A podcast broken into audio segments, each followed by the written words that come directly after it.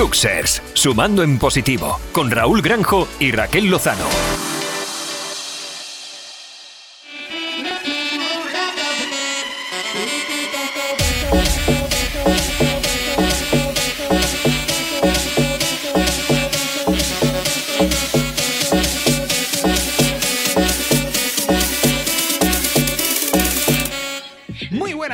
Todos y a todas los pluser y bienvenidos una vez más a tu programa que os hará disfrutar y ver las cosas desde el lado positivo. El programa de hoy lo dedicamos especialmente a todos los pluser que padecen alguna enfermedad rara.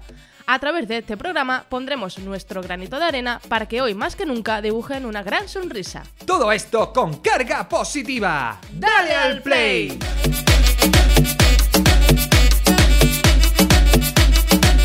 Luxer, arrancamos este programa como siempre con energía positiva, como así lo refleja nuestra historia y fábulas y el dato, y nuestro acalorado debate de Hablemos de más. Hoy nos acompaña una persona muy Pluxer que lucha contra viento y marea para lograr un camino más fácil a las pequeñas que padecen la enfermedad del síndrome de Red. Además, tendremos un viaje a Plutón muy especial, de la mano de nuestro colaborador, José García Masero y un espejo en el que se refleja una mujer con mucho arte y poderío, que incluso a día de hoy sigue formando parte de la cultura y la música de nuestro país. Con todo esto y más, ¡arrancamos!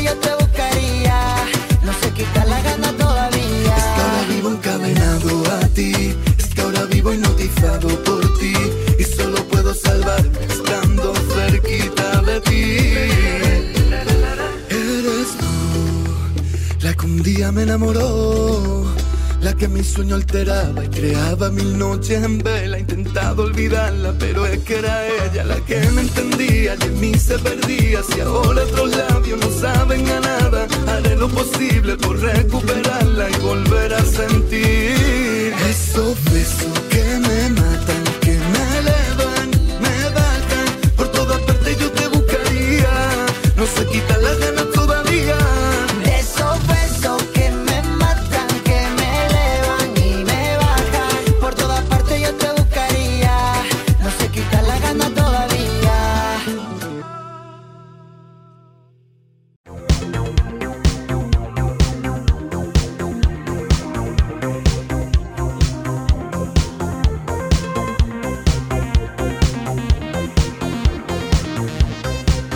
historias y fábulas.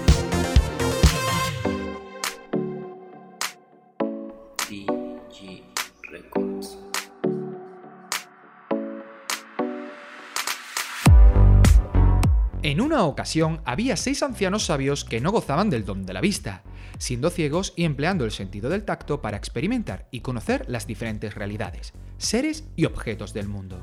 Ninguno de estos sabios había visto jamás un elefante, y tras conocer que su rey disponía de uno, le solicitaron con humildad poder conocerlo.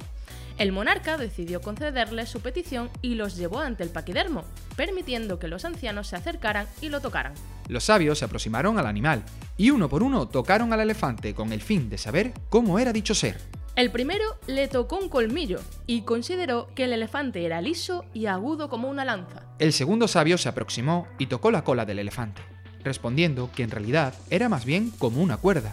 El tercero entraría en contacto con la trompa, señalando que el animal se parecía más a una serpiente. El cuarto indicaría que los demás deberían estar errando, ya que tras tocar la rodilla del elefante llegó a la conclusión de que se trataba de algo semejante a un árbol. El quinto lo desmintió al tocar la oreja del ser, valorando que se parecía a un abanico.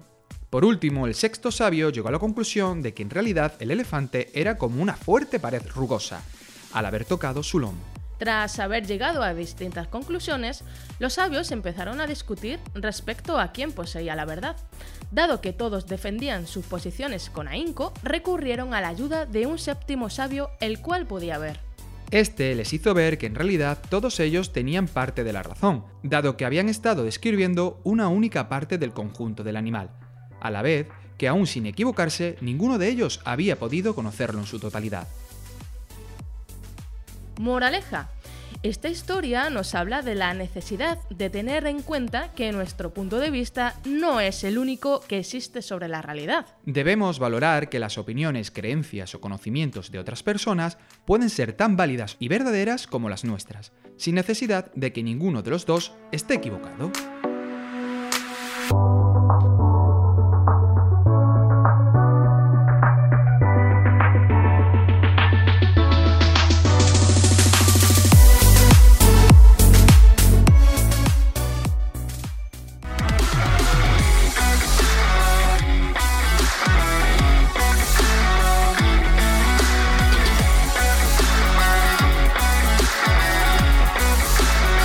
Hablemos de más.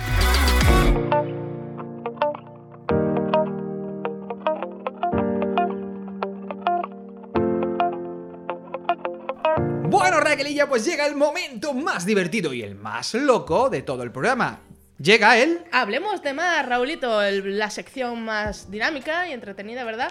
Y tenemos esta historia tan chula Yes. De los siete sabios, que Sí. al final, bueno, pues cada uno tenía un punto de vista diferente sobre un elefante. Efectivamente, en este caso nosotros vamos a ser los sabios de la sección Eso es.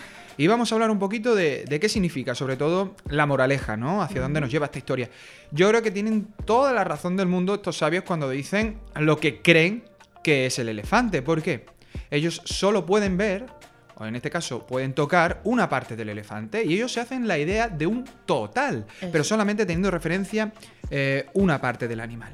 Esto pasa en la vida real, cuando nosotros conocemos el dato de alguna noticia, por ejemplo, y se nos escapan los otros que Puntos completan, efectivamente, que Claro. completan esa noticia en, en- en general. Entonces nos hacemos una idea que intentamos defender contra otras personas que conocen otro dato diferente. Y realmente estamos cometiendo un pequeño error, por- puesto que no estamos considerando las opiniones de los demás, que son tan válidas como la propia. Es más, yo pensaría o llegaría a decir que en muchas ocasiones, y me meto yo también en el saco, de que em, creemos que los datos que nos dicen las otras personas son los erróneos. Eso es. Porque nosotros pasa. nos fijamos solamente o nos basamos en nuestros datos conocidos. Pero realmente lo que nos vienen a decir, el séptimo sabio en este caso, que es el que sí puede ver el conjunto de todas, eh, de todos esos datos en global, puede decir que, oye, nosotros tenemos razón, pero es que el otro o la otra también tiene También razón. tienes razón. O por ejemplo, Raúl, cuando te viene la información de una persona que tú no conoces y te haces eh, y la idea de esa persona en base a esa información que te han dicho. ¿Verdad? Se puede eh, extrapolar, yo creo, incluso a esos eh, dimes y diretes que hemos hablado Eh, alguna vez, ¿no? sí, que sí, te sí, cuentan algo de alguien y te dicen, Los oye, rumores. pues fulanito, fulanita, tal, y tú, oh, oh, oh. Pero es que a lo mejor eso era una parte puntual que sacada fuera Un de contexto. de concreto eso es. de una persona en Eso cuestión. es. Siempre es bueno conocer todas las verdades, todos Eso. los datos, para poder tener una idea general sobre algo, como les ha pasado en este caso a los sabios. Y lo importante que es valorar las opiniones de los demás, que muchas veces no lo hacemos y que también cada uno tiene su propia opinión y lícita es. Efectivamente, O sea, sí. además que nosotros no podemos hacer en base a un dato eh, que conozcamos una idea que luego puede ser que esté equivocada. Por eso es, bu- es bueno escuchar el resto de las opiniones o las creencias. Evitaríamos muchos problemas, también Pues te lo digo, Raquel. Sí. Tal vez la gente que manda en los países, digamos, los poderosos, deberían tener este, esta historia en, en su mesilla de noche, ¿no? Para consultarla cada día. Evitaríamos muchos conflictos, ¿no Pues crees? sí, También podrían eh, preguntar a la gente qué opinan sobre de ciertos temas, ¿no? Que, que son importantes, puesto que no solamente su punto de vista es el que vale, que Mm. lamentablemente en la mm, época que vivimos actualmente más, eh, por ejemplo en la política, pues sí se refleja ese egoísmo, ¿no? De, Es verdad, de ahora cada uno que- su opinión. Ahora que dices eso, eh, el otro día viendo el documental por segunda vez de Pepe Mújica, no sé si nuestros oyentes lo habrán visto, en Netflix, Lo recomendamos. eh, decía una cosa muy importante, es decir, dice, yo gobierno para las mayorías porque son los que me han votado, no para las minorías. Y esto viene muy, muy al hilo de lo que estamos diciendo. Es verdad que nos hemos ido un poquito del tema de los sabios, pero realmente está relacionado. Es decir, Mm. Claro que sí. los que mandan tienen una percepción de la vida muy diferente a la del resto de mayorías, porque ellos están viendo o están viviendo una parte de la vida muy diferente a la del resto. ¿no? Eso. Bueno, pues nuestro pluser tiene que tener en cuenta que no solamente sus opiniones son válidas, sino que el resto de opiniones son tan importantes, verdaderas y válidas como la suya propia, ¿verdad? Y mejor que ningún otro sitio para poder decir lo que piensas que a través de... Nuestras redes sociales, arroba Pluxer sumando en positivo. Ahí podéis comentar cualquier tipo de punto de vista que tengáis sobre cualquier tema. Venga, todo el mundo a escribir su punto de vista y continuamos con nuestro programa. Vamos.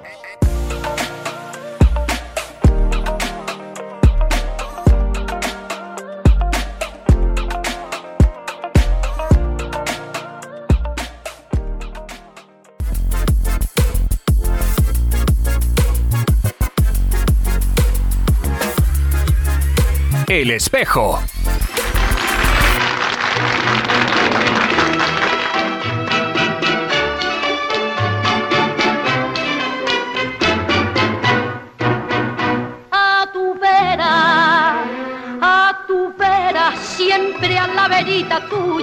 Siempre a la tuya, hasta que de pena muera. María Dolores Flores Ruiz, conocida artísticamente como Lola Flores, nació en Jerez de la Frontera, Cádiz, el 21 de enero de 1923. Fue una cantante de copla, flamenco, bailaora y actriz española, de grandísima popularidad en todo el mundo, artísticamente apodada La Faraona. Hija de una familia humilde, ya que su padre tenía un bar y su madre trabajaba como costurera. Lola debutó a los 16 años en el Teatro Villa Marta de Jerez de la Frontera. Más tarde, tras salir de su ciudad natal, se traslada a Sevilla y finalmente a Madrid, donde consigue sus primeros papeles cinematográficos y la grabación de su primer disco, Lerele. Cuando alcanzó la fama, llegó a firmar el contrato más elevado de su época, de 6 millones de pesetas en los años 50, con el que viajó por América grabando películas, canciones y dando giras, entre ellas la aclamada Ay pena, penita pena o La Faraona. Lola eligió como compañero de vida al catalán Antonio González, más conocido como el Pescailla, con quien finalmente se casaría en 1957 y tienen tres hijos, Lolita, Antonio y Rosario, los cuales heredaron la faceta artística de sus padres. El arte de la bailaora hizo posible que protagonizara un total de 38 películas e interpretara temas que se han considerado como parte de la cultura popular e histórica de España, como A tu vera o La zarzamora. Trágicamente, el 16 de mayo de 1995, la luz de la faraona se apagó a los 72 años, tras una dura lucha contra un cáncer. Sin embargo, sigue siendo una de las artistas más recordadas de España. Y es que, tal como ella dijo en su día, aunque yo muera, seguiré viva, seré eterna. Contigo las lunas de primavera a tu vera siempre Yo creo que es el destino, creo que son las cosas que te ocurren, pero nosotros como vamos a buscar lo malo, siempre queremos lo bueno, ¿no? Pero la vida es así. Es como cuando se habla en el factor suerte, que se dice esta, esta artista qué suerte tiene, o esta locutora, o esta periodista qué suerte. No, hay un factor suerte, no cabe duda. Una también tiene que dar toda su energía, ayudar a que todo sea bueno. Ustedes tenéis que, que no llamar lo malo. Yo soy una mujer sencillísima. Yo soy bebé, estrella, cuando me tocan el timbre para salir al escenario. En mi casa tengo mi zapatilla, mi bata, mi moño aquí cogido, mi cara sin pintar, madre de mis hijos, amiga de mis amigos. Sería muy pesado, hija mía, estar de estrella desde que te levantas por la mañana. Porque he vivido la vida y he hecho feliz, ni he sido egoísta ni ambiciosa. ¿Sabe por qué yo estoy guapa? Porque el brillo de los ojos no se opera, porque lo que siente por dentro te sale a flor de piel.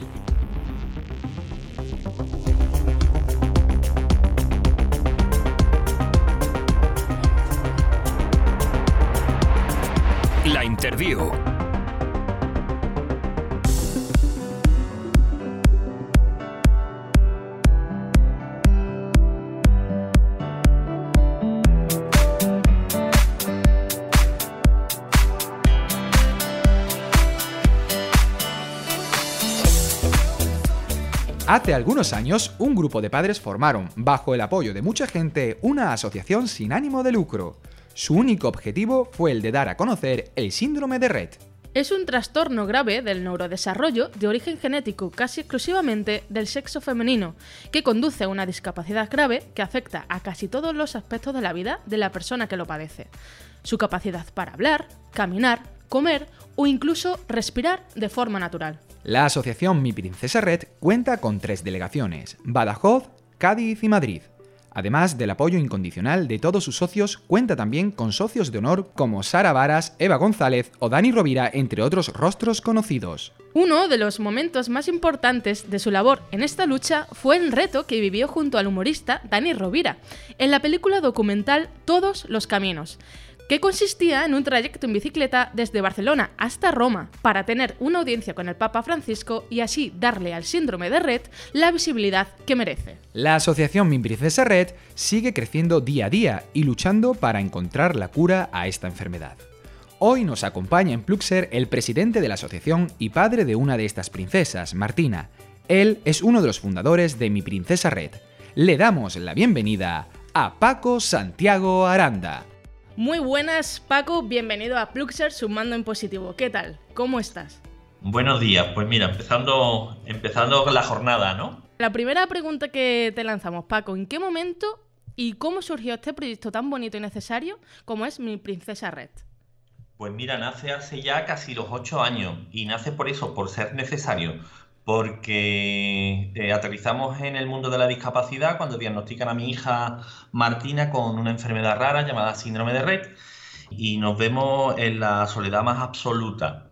Es ahí cuando se nos ocurre fundar una asociación porque vemos la aceptación y las ganas de ayudar de la gente en nuestra causa y en nuestra lucha, ¿no? Entonces nos debíamos de posicionar de una forma seria y a través de una asociación poder gestionar y, mandar toda la ayuda que recibíamos al Hospital San Juan de Dios, que, era, eh, que es el hospital donde recauda fondos para, para que se investigue esta enfermedad.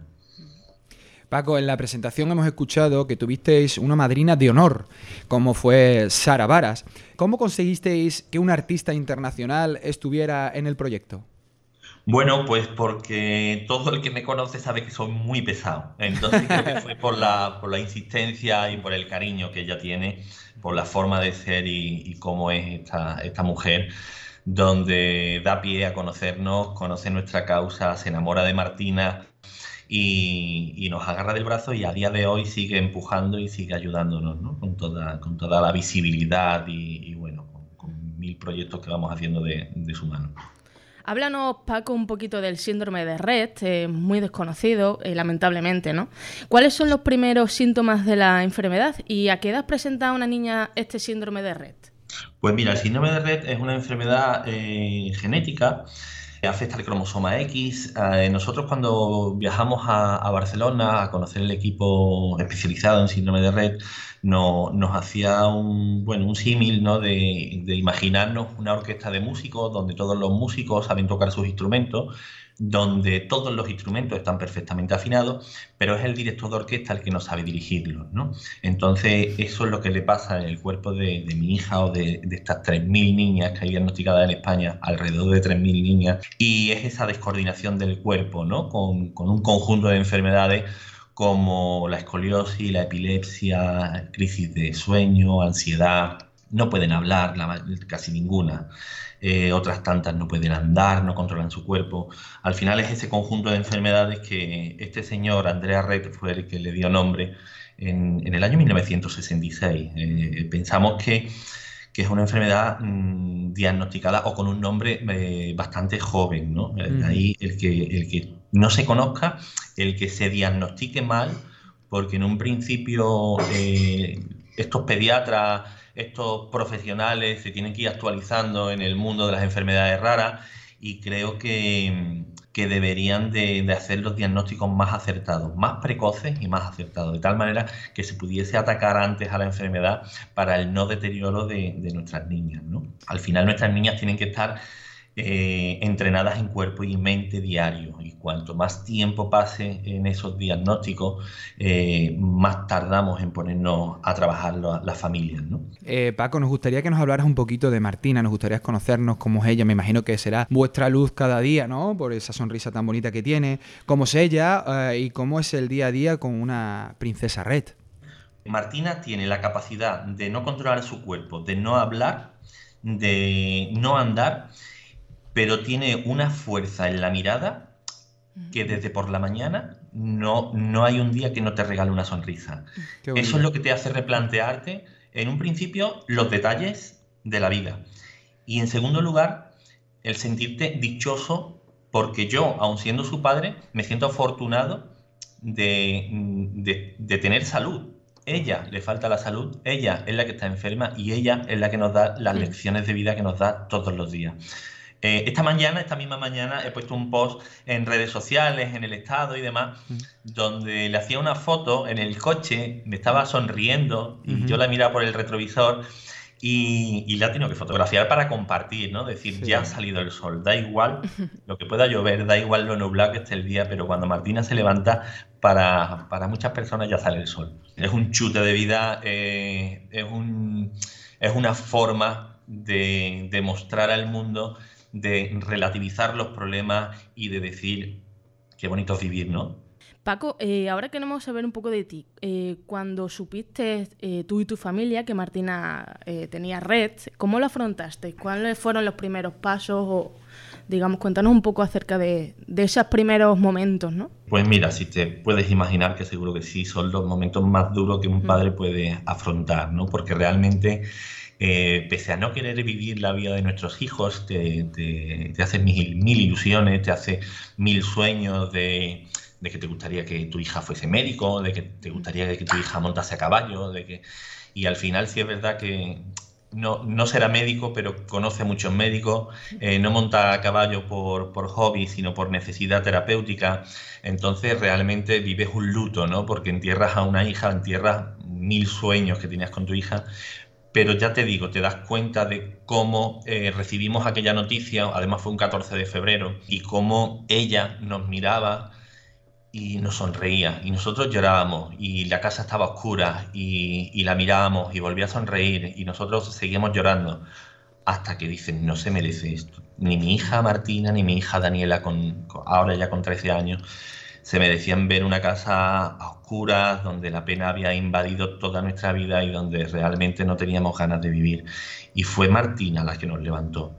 Fue esa sonrisa la que dijo, bueno, no tenemos que llevarle flores al menos, está con nosotros.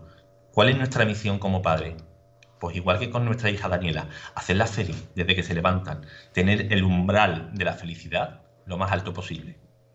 En la película de Todos los Caminos, eh, la cual recomendamos a todos los plusers que aún no la hayan visto, que imagino que serán muy poquitos, eh, vemos que todo eh, se puede ir al traste en un instante, cuando os atropella aquel coche mientras vais en bicicleta. ¿Cómo este hecho influyó en ti? ¿Cambió algo en ti, la forma de ver la vida tal vez? Pues mira, yo creo que ahí es donde está ese significado, ¿no? Como en un segundo el, diagnóstico de, un hijo eh, comunicándote una enfermedad, como en un segundo un descuido de una persona puede acabar con la vida de otra, como en un segundo se te puede truncar la vida y cómo hay que levantarse y luchar ante la adversidad, ¿no? porque pese a todo continuamos eh, dando los pedales porque sobre todo y contra todo continuamos siendo felices, siendo capaz de dar un giro de 180 grados a nuestra vida y asumir las cartas que nos han tocado y jugar la mejor partida de nuestra vida. Entonces creo que, es, la lección, es lo que aprendemos y es ese, ese instante, como te puede decir, o me hundo o agarro y tiro para adelante tus palabras ahora mismo después de ese accidente que sufriste y, cómo influyó en ti, es lo que nosotros siempre intentamos reflejar a nuestros oyentes. Y es que, oye, hay que aprovechar el momento, hay que disfrutarlo y hay que siempre eh, buscar ese lado positivo, que aunque parezca a veces que no lo hay en las sombras, ¿no? Siempre, siempre se puede ver desde un prisma positivo. Sí, porque, porque incluso en el error, incluso en el fallo, incluso en, en la parte negativa, se saca la parte positiva cuando se aprende la lección, ¿no? Es decir, eh, si aquí está la piedra y he tropezado, ya sé que aquí está la piedra. Entonces tengo que aprender a no volver a tropezar, al menos con esa. ¿Cómo fue ese mágico viaje en bicicleta que hiciste desde Barcelona hasta Roma con ese propósito, ¿no? De ver al Papa Francisco, tener una audiencia con él. ¿Cómo fue con Dani Rovira y el resto del equipo? ¿Tienes alguna anécdota que nos puedas contar? Pues mira, eh, fue el, viaje más doloroso que he tenido porque eh, recuerdo que terminábamos la etapa y, claro, yo rompí a llorar, y, pero pero eh, no, era, no era llorar por haberlo conseguido de la emoción, era llorar mm. porque al día siguiente había que montarse otra vez. y, un yo tenía un dolor en el trasero que, era, tremendo. ya no podía. Eh, sí, eran 100, 106 kilos lo que, lo que llevaba yo montado en bici, perdí 12 o 13 kilos. Mm. Y, y, yo era un aficionado comparado con, con, con, Dani, que es un deportista, o con, con Germán, que es bombero, o, o, con Martín, ¿no? que es el preparador físico de Dani. Éramos los cuatro que, hicimos este camino y realmente lo único bueno que yo tenía, que ellos no podían tener, es que yo mm, pedaleaba con el alma. ¿no? Efectivamente. Claro Martina la que empujaba. Entonces, claro, eso sí que se lo transmitía a ellos. Y, cada ratito lo pasábamos con una risa. Con Dani, imagínate, Dani es una persona maravillosa. Él, él es espontáneo, eh, bueno, es un improvisador nato y es una persona que allá donde vaya puedes tener conversaciones muy profundas, muy bonitas y, y ratos muy agradables y con una risa mm, brutales. Sí, Paco, nosotros en la, en la peli lo comentábamos, ¿no? Ya lo hemos visto dos veces. Y, es verdad que cuando va, se ve que no puedes más físicamente o del dolor de, ya de, culo, eh, miras la fotografía de tu niña y eso te da, te da un impulso extra, ¿no? Una energía que, evidentemente no, no lo tiene la persona que no, que no sabe lo que eso significa. Te da fuerzas. Eso, ese empuje y esa gana, eh, te conviertes un poco en ese referente donde ves que la gente te observa, ¿no? Y si tú demuestras que se puede, eh, yo siempre lo digo, eh, yo soy el papá de Martina, yo no me he dedicado nunca a esto, ni he sabido gestionar una, una asociación, ni eh, son las ganas, es el propósito y es la constancia, ¿no? Entonces es lo que nos mueve. Y eso lo puede tener cualquier persona. Entonces cualquier persona puede hacer lo que hacemos nosotros.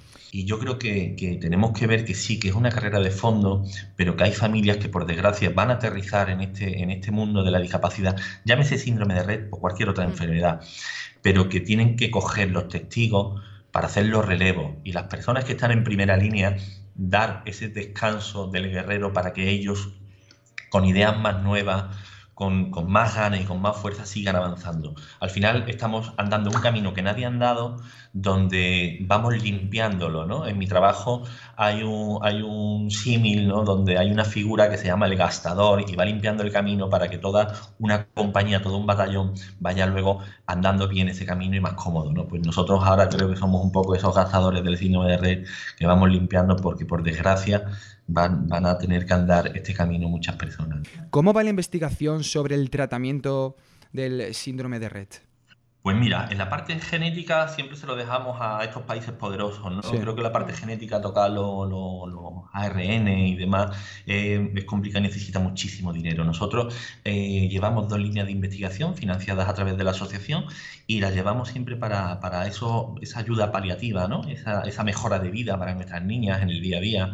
Ahora hemos tenido la suerte de tener una reunión con el equipo de investigación hace escasamente 20 días donde nos han puesto un poco y nos han actualizado la situación en la que estaban y nos han dado una muy buena noticia, eh, donde uno de los proyectos, que era la realización de unos mapas cerebrales a nuestras niñas, era la primera fase y en esta segunda se ha aplicado de forma muy positiva a través de un aparato que es como un casco que va en la cabeza mm. y activa la parte o, potencia la parte que está activa de nuestras niñas, ¿no? incidiendo pues, en la parte cognitiva, incidiendo en el aprendizaje, un poco en la comunicación.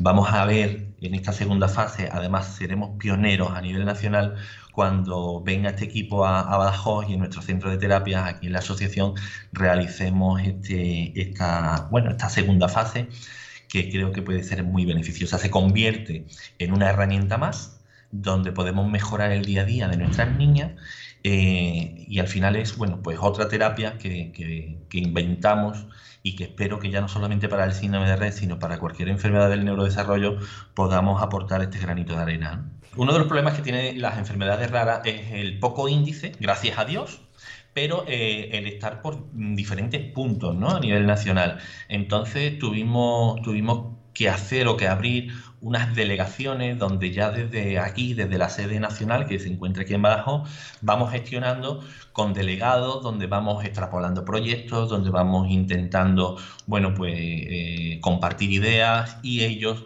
en sus sitios van abarcando a familias que están alrededor y, bueno, dando el primero ese apoyo ¿no? Eh, emocional de, no estar solo, ¿no? de que alguien esté al otro lado del teléfono cuando hay un diagnóstico tan duro como el RED y, luego todo el trabajo, ¿no? Eh, poder compartir todo el trabajo que queda por hacer todavía. Y Paco, los plusers que están escuchando el programa se preguntan, se plantean cómo pueden colaborar con la asociación Mi Princesa Red y aportar un pequeño grano de arena. ¿Cómo lo, podríamos hacer? Pues mira, la cosa más barata que es dar visibilidad. Es eh, para nosotros eh, sabemos y nos hemos dado cuenta que España es un país solidario. Badajoz ni te lo cuento, Extremadura es brutal. Pero cuando no te conocen, no te pueden ayudar.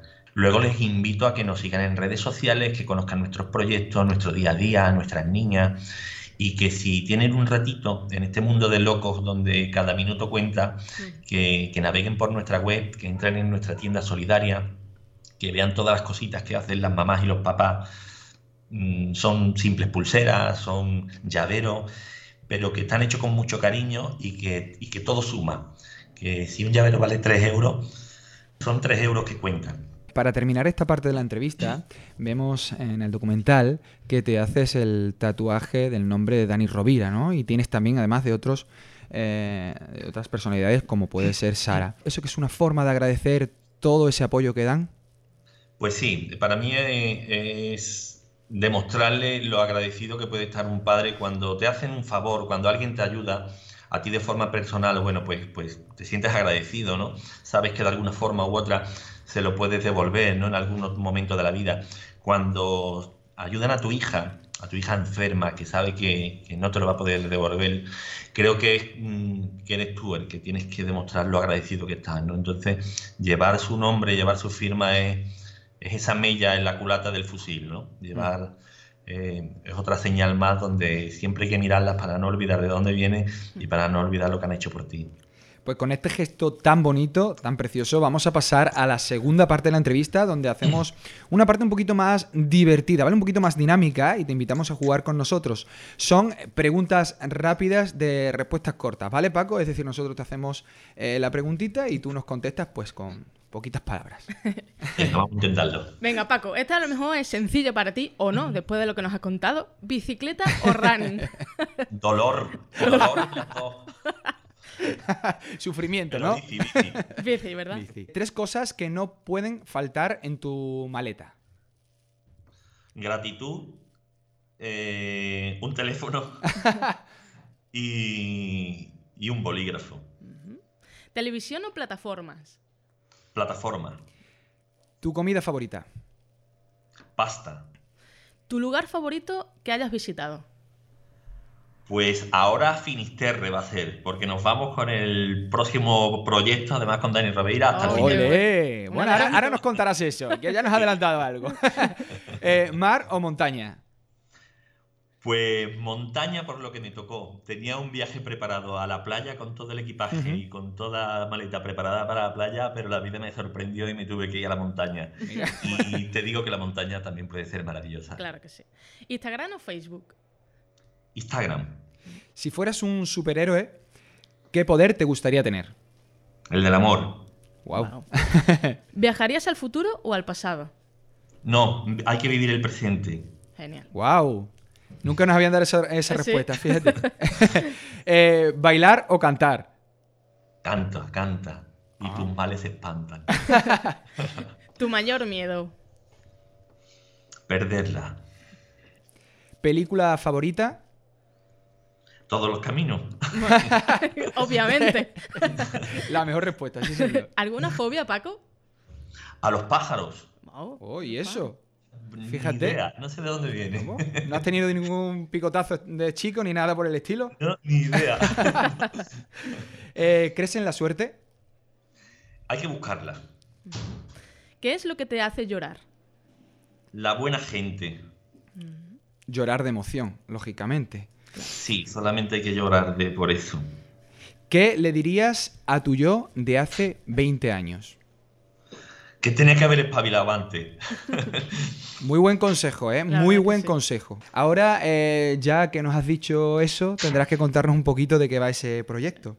Pues sí, reto. bueno, además tenemos, vamos a tener la suerte, tenemos una reunión pendiente, pero creo que casi seguro tenemos cerrado hacer la salida desde, desde el Palacio de la Junta de Extremadura en Mérida, donde volvemos a juntarnos los chicos de todos los caminos, de todos los caminos y otros más que se incorporan. Y, y bueno, vamos a hacer el camino de Santiago, pero no vamos a, terminar en Santiago. Vamos a, a llegar al fin del mundo, ¿no? Vamos a enlazar un poco y hacer esa metáfora de, ir hasta dónde irías, ¿no? Por, por tu hija. Claro que sí, Paco. Y, y nosotros vamos a ir hasta el fin del mundo. Me vuelve a acompañar Dani. eh, hace muy poquito me, me llamó y me dijo, ¿qué pasa, tío? ¿Este año no hacemos nada? Digo, pues dime qué. Y dice, dale, dale a la cabeza y, y sácate algo que, que nos vamos, que me apetece. Y digo, pues vámonos. Entonces saqué esta idea donde la Fundación Ocho Tumbao, que es la fundación de Dani, con, con Dani en la cabeza, con su gerente, con Dani Solano, con Germán, con Martín. Va a haber algún que otro famoso, otra persona conocida que nos va a acompañar en varias etapas. Y, y bueno, y nos vamos, nos vamos a hacer casi 900 kilómetros desde recorriendo ese camino romano desde Mérida hasta Finisterre. Paco, ya nos has dejado con los dientes largos. Pues, ¿Tú te crees que eso se puede hacer? Estamos, des- estamos Prensa, deseando además, ya. Intentando esa, ¿no? Que pasó ayer ese día de la igualdad. Sí. Entonces queríamos contar, porque sí es verdad que si yo puedo permitir hacerme este tipo de proyecto, es porque hay una persona detrás donde tiene toda la confianza del mundo y donde sé que cuida de mis hijas como, como para yo poder hacer esto, ¿no? Y, es- y Claro. es su madre. Entonces vamos a, a extrapolar este proyecto para que también haya otros papás que cuiden esta vez de, su, de sus niñas y sean las mamás las que hagan el camino del norte, encontrándonos en Santiago Wow. a los cinco o seis días de, de camino. Ellas van a marchar a pie y nosotros vamos en, bici de montaña y no- nos reuniremos con las seis mamás que van a hacer el camino del norte en Santiago de Compostela. Wow. Paco, esto, estos proyectos a nosotros nos emocionan. Mira, Sí, sí, tenemos la- la, la piel de gallina. Sí, totalmente, porque, porque nos encanta y además Claro. sabemos que sois unas personas súper mega luchadoras, pluser, A y tope. eso a nosotros es que nos encanta. Con esto, Paco, vamos a, a despedirte, te vamos a dar las gracias por, por haber estado aquí, haber compartido estas palabras. Estamos segurísimos de que nuestra gente pluser, nuestros oyentes, van a estar encantadísimos de escuchar esta entrevista. Te deseamos, Paco, lo mejor para ti y tu familia, para todos tus proyectos que realizáis, sobre todo con mi princesa Red.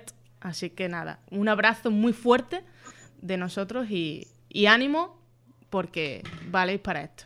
Muchísimas, muchísimas gracias y gracias por, por invitarme hoy y por ser este, este escaparate ¿no? y este altavoz de, de visibilidad y, y de dar a conocer nuestra, nuestra lucha. Gracias, Muy Paco. bien, Paco, un abrazo muy grande. Hasta luego, gracias.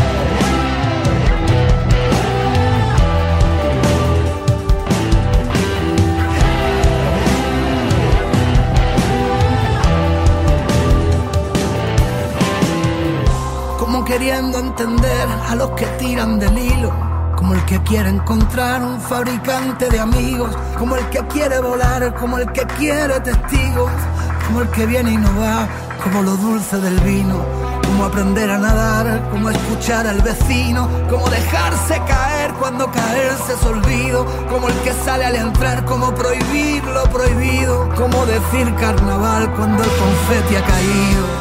No queda Viajes sin rumbos que no valgan la pena, no hay, no me quedan. Me quedan valientes que riman fronteras, me quedan sonrisas color primavera, me quedan princesas con piel de canela, me quedan las ruedas que quitan las penas, no hay, no queda. Mi barco hundido, mi amores de pega no hay, no me quedan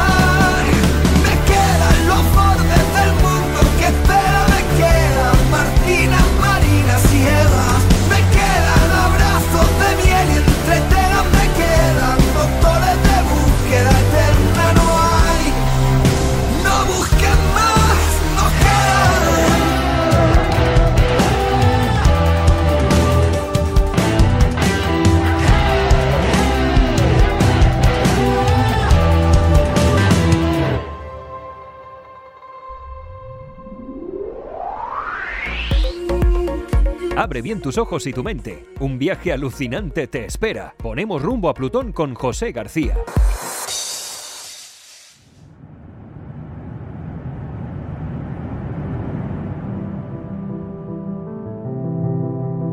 Hoy escribo esta carta mientras estoy inmerso en un viaje, metido en una nave que no sé si nos llevará al lugar deseado. Comencé esta aventura hace unas semanas, con la ilusión de realizar un viaje con el que llevaba soñando mucho tiempo. Y aquí estoy, junto a un grupo de personas a las que quiero mostrarles el potencial que tienen para que así puedan ver el lado positivo de la vida y ser más libres. Hay momentos en los que hablo con algunos de ellos y me cuentan aspectos muy duros de sus vidas. Ayer un señor me confesaba que su madre está enferma y necesita la ayuda de una persona a diario. Siente que los años van pasando y sus días se resumen en ir al trabajo y cuidar de su madre. Me dijo que había perdido la ilusión por todo y de ahí que decidiera venir a este viaje. Hay tantas personas que sacrifican sus vidas por atender al que tienen al lado. A medida que van pasando los días, las semanas y los años, el cansancio va pesando. Las largas noches de desvelo van haciendo su mella. Pero a pesar de todo, recibes una recompensa que te hace olvidarte de cualquier preocupación o de aquella vez que pensaste en rendirte. Una sonrisa por parte de esa persona a la que te estás dedicando día y noche lo cambia todo. Detrás de ese gesto se esconde un gracias. Gracias por darme una calidad de vida digna, de la que muchos dudaban que fuera a alcanzar.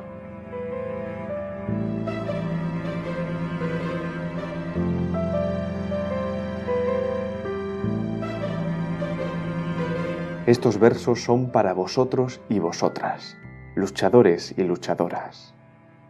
Llegas a mí para sanarme, para enseñarme cómo vivir.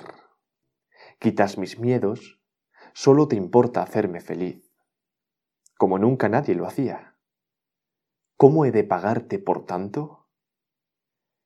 Quisiera bajar las estrellas para regalarte una de ellas que brillen tus noches y amaneceres, y siempre cuidar tu sonrisa.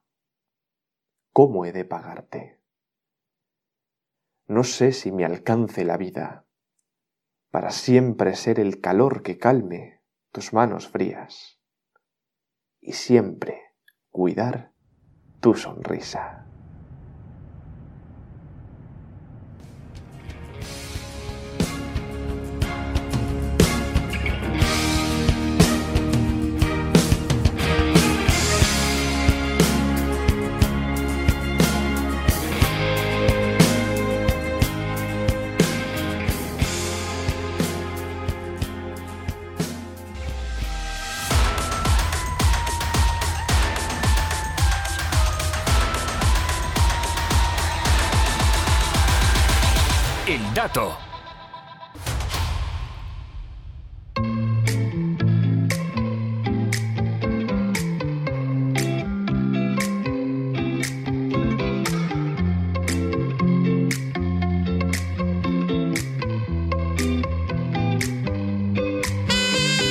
Y llega el momento de escuchar el dato. Hoy hablamos de enfermedades raras.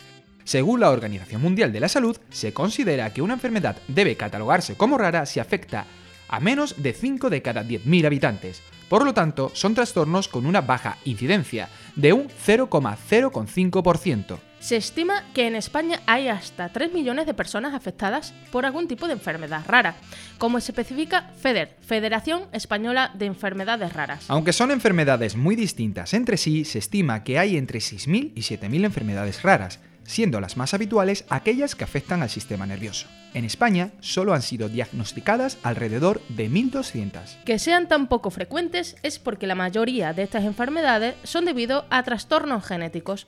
Los seres humanos tenemos alrededor de 30.000 genes y cada uno de ellos está formado por miles de moléculas de ADN. Por simple azar biológico, estas moléculas pueden ser víctimas de mutaciones o cambios inesperados, lo que hace que el gen en el que se encuentran no funcione correctamente. Pese a que la mayoría son debidos a trastornos genéticos, también existen enfermedades raras debido a la infección por algún patógeno poco común. Una persona afectada por una enfermedad rara tarda de media 5 años en obtener un diagnóstico, con el peligro que eso conlleva para su vida. El Día Mundial de las Enfermedades Raras se celebra siempre el último día del mes de febrero. El síndrome RED es un trastorno en el desarrollo neurológico infantil identificado por el doctor Andreas Red en el año 1966. Descubrió que había niñas que desarrollan una regresión en su proceso de desarrollo. El síndrome de Red es una enfermedad rara muy compleja.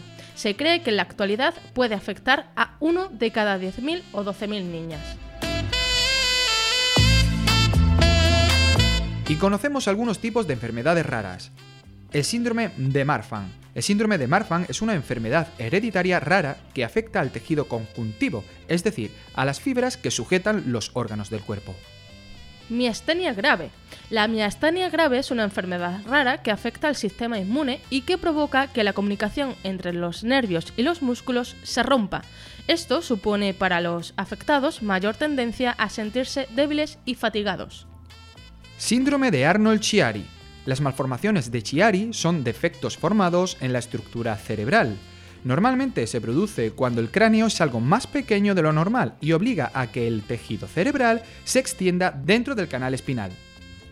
Ataxia significa dificultad para coordinar los movimientos, y esta en concreto se trata de una enfermedad hereditaria que afecta al sistema nervioso.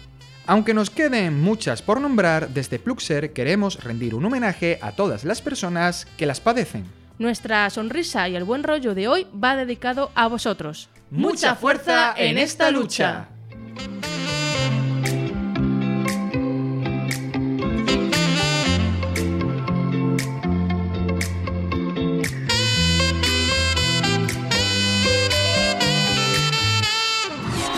Momento de la despedida. Hasta aquí otro nuevo programa de Pluxer, sumando en positivo. Esperamos que os haya gustado y hayáis disfrutado igual o más que nosotros. Gracias por acompañarnos y os esperamos en el próximo programa. Un fuerte abrazo para todas y todos los Pluxers. Pluxers, sumando en positivo, con Raúl Granjo y Raquel Lozano.